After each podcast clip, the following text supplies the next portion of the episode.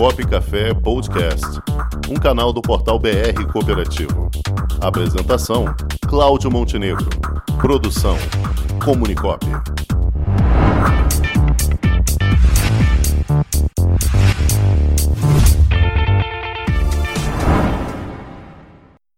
Vamos chamar o presidente da Unimed de Petrópolis. Unimed Petrópolis é o Dr. Rafael Castro.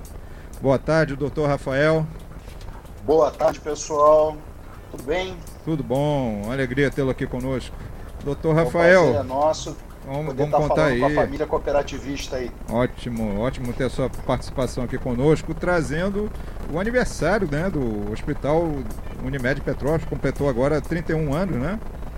Isso, nós fomos os pioneiros em ter um hospital próprio dentro do sistema Unimed do estado do Rio de Janeiro e fomos o sétimo hospital é, do sistema confederativo. Então isso traz muito orgulho. São 31 anos dentro dos 49 anos de história que nós vamos completar também próximo dia 28. É um marco do esforço cooperativista, um marco visionário e um marco da assistência em saúde com uma proposta tão, tão linda e, e, e inovadora que foi a época, o, o maior sistema de saúde cooperativo do mundo, que é o sistema Unimed. Atualmente vocês atendem a quantos usuários? Então, nós temos cerca de 31 mil clientes próprios da Unimed Petrópolis, mas em capilaridade com outras Unimed nós temos mais cerca de 6 mil usuários. Então a gente tem uma população em torno de 37 mil usuários de clientes Unimed, isso obviamente no município de Petrópolis. Mas nós recebemos muito, muita gente das cidades circunvizinhas, principalmente da Baixada Fluminense. Então, sazonalmente, isso às vezes aumenta um pouco.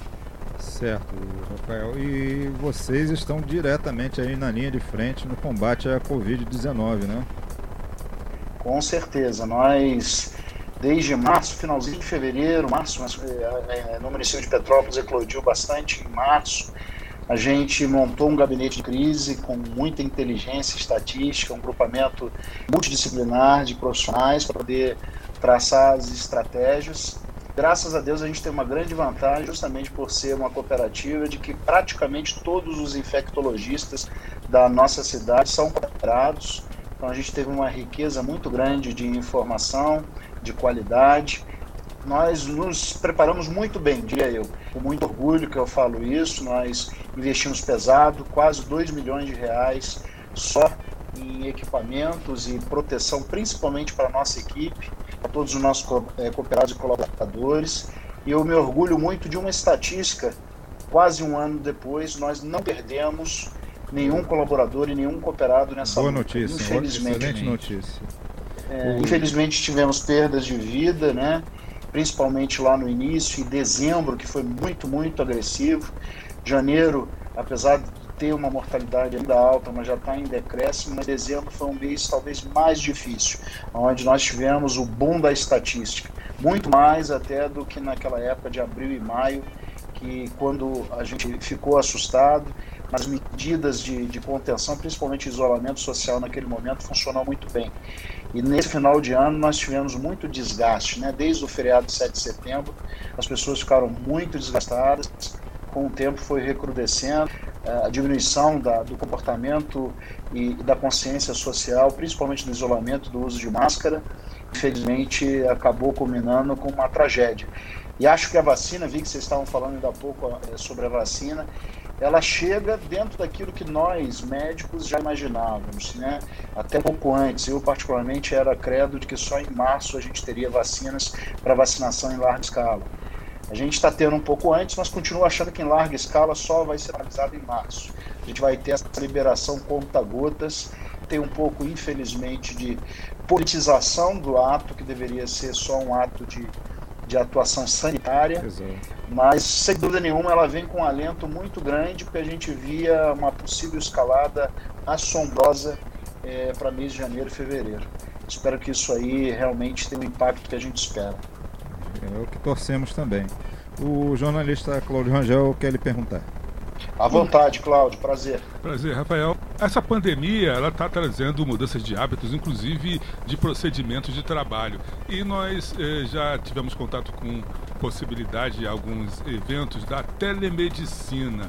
Como é que está essa implantação? Vocês aí em Petrópolis estão eh, usando muito esse sistema? Inclusive em Portugal até está eh, virando, vamos dizer, regra né, para o médico primeiro tem que receber uma fotografia, do, por exemplo, o dermatologista tem que receber uma foto antes de eh, fazer a análise. Como é que está essa questão da telemedicina na Unimed de Petrópolis? Bem, é, só para contextualizar, não gastando muito tempo, o mais importante que a gente precisa ter de mensagem sobre a telemedicina é que ela não é regulamentada de forma adequada no Brasil. Inclusive, na verdade, ela não tem aprovação para atuação em ampla escala do Conselho Federal de Medicina. O que foi liberado recentemente por conta da pandemia foi, de fato, se fazer a telemedicina para o atendimento de pacientes com Covid. Qual é a nossa opinião da Unimed Petrópolis em relação à telemedicina? A gente tem cases de sucesso muito interessantes em alguns países, mas tem aspectos legislativos e éticos que precisam estar muito bem condensados dentro da nossa legislação brasileira e talvez esse seja o maior empecilho até o presente momento para que o Conselho Federal de Medicina atue. A gente entende que é uma oportunidade. Eu junto com o nosso grupamento executivo, fizemos um chamado aos nossos cooperados para a gente poder tentar implementar, é, voltado àquilo que regularmente está liberado, que é o atendimento Covid. E eu me surpreendi porque apenas 15% dos nossos médicos tiveram interesse. E não sei se por ser uma cidade do interior, ainda que tenha mais de 300 mil habitantes, o nosso contato é, ele é muito próximo com o cliente. E mesmo no isolamento, o cliente que passava mal ou que tinha o seu problema preferiria ir eventualmente ao hospital, mesmo que fosse na emergência não Covid, né? Para todo o tratamento necessário é, para o enfrentamento da pandemia, a gente setorizou o nosso hospital. Então a gente não deixou de atender as emergências habituais, as internações não Covid, mas é, tivemos uma separação completa do cliente Covid. Então eu tenho um aspecto local que ele ficou muito diferente daquilo que a gente imaginava. E realmente nós não sentimos do ponto de vista prático nem do, do colega médico e nem da nossa clientela a pressão para que tivesse esse atendimento. Mas a opinião é que é o futuro, só que a gente precisa ter uma adequação é, legislativa e ética para que dê certo como dá certo em outros países e algumas eu ainda tenho um certo ceticismo. Você brincou aí para o dermatologista, esse parece relativamente mais fácil. Mas, por exemplo, você fazer uma teleconsulta para um paciente que tenha uma dor abdominal, que precisa de uma investigação um pouco maior, ela precisa ser feita com muita cautela para que o próprio paciente não seja prejudicado.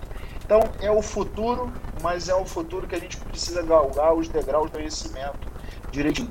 E houve extrapolação da lei, tá? É óbvio que você vê aí, inclusive grandes hospitais de São Paulo, marcas grandes de São Paulo, elas resolveram desafiar o Conselho Federal de Medicina e a legislação e estão ampliando telemedicina para um monte de situações.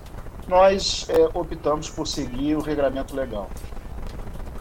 Muito bem, Rafael. E como é que você vê a questão do cooperativismo nesse momento aí tão tão, tão delicado né, para a humanidade. Como é que você vê a inserção do cooperativismo, não apenas na, na sua seara especificamente, que é a área da saúde, mas de uma forma geral? Eu acho que é a solução. Venho conversando com o nosso presidente é, Vinícius Mesquita e nosso superintendente Abdu, e trocando muitas ideias, inclusive dentro da área de de atuação como cidadão e uma empresa social em Petrópolis, a gente tem feito algumas representações junto ao Legislativo e ao Executivo de que muito da recuperação econômico-financeira ela pode advir da atuação do cooperativismo empreendedor. E nós temos aqui, especificamente eu vou falar de Petrópolis, mas acho que a gente pode extrapolar isso para qualquer setor de economia em qualquer lugar desse país, por exemplo, aqui sempre foi muito forte na indústria têxtil. E a crise acabou fazendo o êxodo, principalmente de grandes empresas em que a matriz não era aqui, e sim filial, mas era uma filial absolutamente produtiva. E de uma hora para outra, por questões de, de, reorganização empresarial, elas retiram seus polos aqui. É, mas fica a tradicional Rua Tereza, né? A Rua Tereza é uma delas. E é, tem um polo também é, do Bing, enfim que estão muito esvaziados. Infelizmente, é, muitas lojas faliram, né? Muitos microempreendedores eles enfrentaram grandes dificuldades. Isso traduz em perda de arrecadação, perda de circulação de dinheiro e atinge todos os setores, inclusive nosso de saúde, mesmo sendo cooperativo, consumo, né? E, mas eu acho que a gente tem a faca e o queijo na mão, porque se eu tenho a mão de obra qualificada, essa mão de obra qualificada, ela pode ser reorganizada no formato de grandes cooperativas e óbvio que tem que se buscar um investimento. E nós temos aí as nossas cooperativas de crédito que estão absolutamente preparadas e robustas para poder ajudar o sistema cooperativo a progredir. Eu tenho dado essa, essa ideia. É difícil porque as pessoas ainda não têm uma consciência cooperativa social. Eu tenho tentado sempre aqui junto com a, com a OCB, junto com o sistema de crédito que é forte na cidade, outras cooperativas de consumo, tentando fazer com que a gente propague o cooperativismo como um modelo bastante factível e viável para recuperação econômica, financeira e social das pessoas. É óbvio que existe a importância dos sistemas internacionais, às vezes dos multi-investidores, porque sim, formalmente eles trazem emprego e eventualmente desenvolvimento, mas a nossa capacidade de absorver e treinar e criar qualificação de pessoas, deixando essa riqueza dentro do nosso município e fazendo com que o nosso ecossistema social funcione, eu acho que nós temos a maior capacidade nesse momento de ajudar, principalmente nessa crise econômica. Perfeito. Muito bem, doutor Rafael. Foi muito esclarecedora a sua participação. Agradeço imensamente aí você trazer essas informações sobre a Unimed Petrópolis, como é que está o desenvolvimento, o combate dessa pandemia no seu município. E acreditamos muito no potencial que vocês têm aí, que vocês são uma referência para o estado do Rio de Janeiro. Muito obrigado, eu que fico muito orgulhoso eu, eu digo o seguinte, né? É, nós, o sistema Unimed, muito tempo ficamos afastados do cooperativismo. E eu tenho muito orgulho de buscar a casa maior nossa, que é o cooperativismo. O sistema se desenvolveu muito, a gente tem muitas ações entre as próprias Unimedes, mas eu tenho no resgate aí, vou de novo enaltecer o nosso presidente Vinícius Mesquita, de é, voltar a buscar a origem e a capilaridade cooperativa para tudo que a gente pode fazer. Então, estar tá participando do programa, falando com vocês e levando um pouco aí do nosso da, da nossa experiência em Petrópolis para demais cooperativas no Brasil nos dá muito orgulho e ficamos à disposição sempre que vocês precisarem. Muito obrigado. Grande abraço. Grande abraço. Até a próxima. Com o esporte aprendi que cooperar é a grande sacada e que as maiores vitórias vêm quando a gente se une. No cooperativismo também é assim. Mais do que um modelo de negócio, o COP é um jeito diferente de empreender e está espalhado por toda parte, do campo à cidade, nos produtos e serviços, facilitando a nossa vida e gerando renda para muita gente. O Guga Kirten e quase 15 milhões de brasileiros já são COP. Vencer você também. Tudo ao seu redor já é. Somos.cop.br